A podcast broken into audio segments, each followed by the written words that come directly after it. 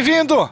Bem-vinda! Começa agora mais uma edição do seu, do meu, do nosso Spinzão de Notícias. Aquele seu drops diário de informações científicas em escala subhistórica. www.deviante.com.br da garagem hermética, aqui é o Night Driver William Spengler e hoje, dia 17 Gaian, no calendário de Roberto Spinelli Filho, ou dia 5 de julho, dia da tragédia do Sarriá, no já distante ano de 1982. Iremos embarcar no bonde do tempo sem freio. Yes! Nós temos banana. Falaremos sobre história. E no programa de hoje veremos por que dirigimos à direita na pista e mais um caos da história história do Brasil. Speed Notícias.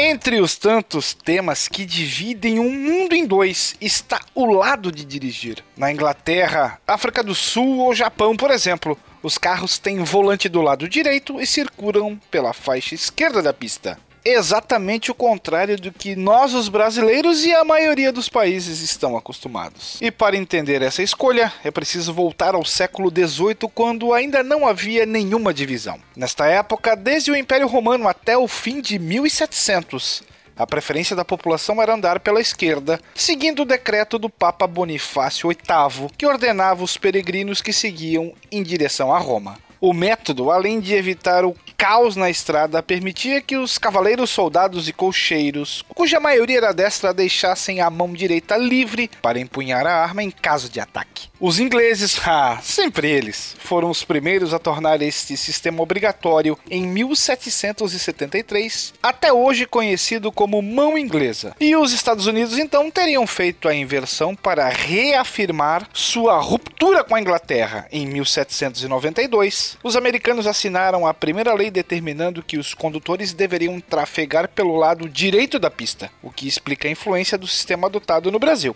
Em 1919, a Ford montou em um armazém de São Paulo seu popular Ford T, e seis anos depois a Chevrolet também chegou ao país. Todos os carros já usavam a configuração adotada pelos americanos, que aliás é conhecida até hoje como mão francesa. E não recebe tal nome à toa. Napoleão Bonaparte e a Revolução Francesa também são apontados como responsáveis por nosso jeito de dirigir. Canhoto, Napoleão teria ordenado a seus soldados que trafegassem pelo lado direito. Antes da Revolução, o costume da aristocracia francesa era usar o lado esquerdo das ruas, apertando os camponeses do lado direito.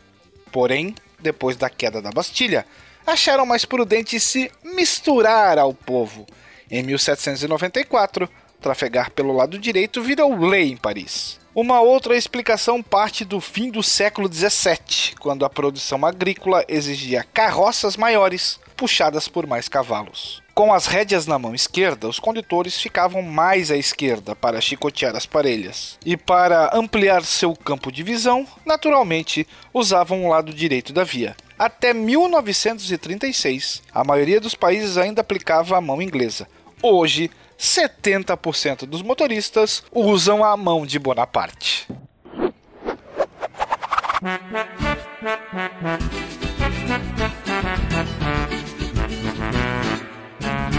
Benedito, te levanta, tá na hora de pular.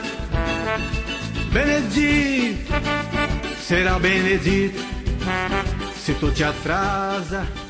Mas será o Benedito?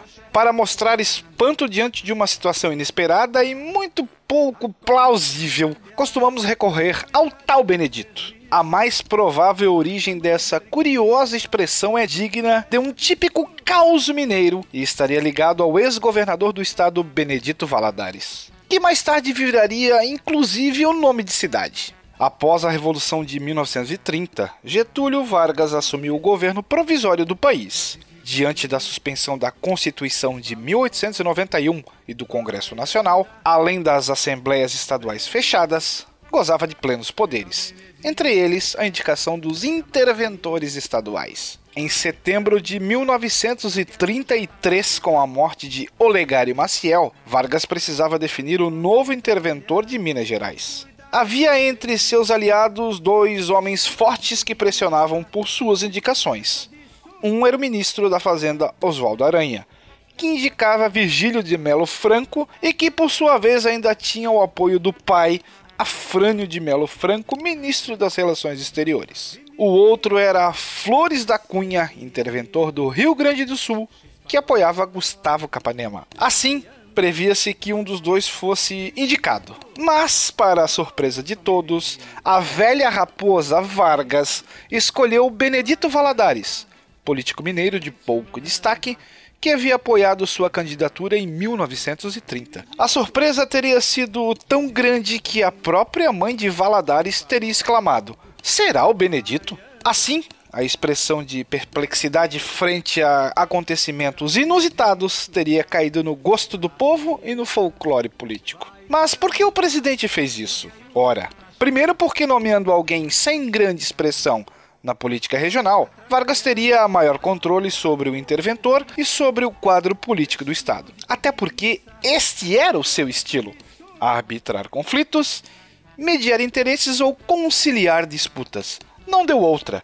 Benedito Valadares manteve-se fiel. Em 1935, foi eleito governador constitucional de Minas Gerais e permaneceu no posto até 1945, quando o próprio Vargas foi deposto. That's all, folks. Para você que me acompanha na infinita highway ao som de Jair Barbosa, vale conferir os links no post deste episódio lá no portal Deviante. Aproveite e deixe por lá também seu comentário, sugestão ou buzinada predileta. Aliás, este podcast só é possível acontecer por conta do seu apoio no patronato do SciCast, tanto no Patreon, no Padrim ou no PicPay. Bye bye, fellows!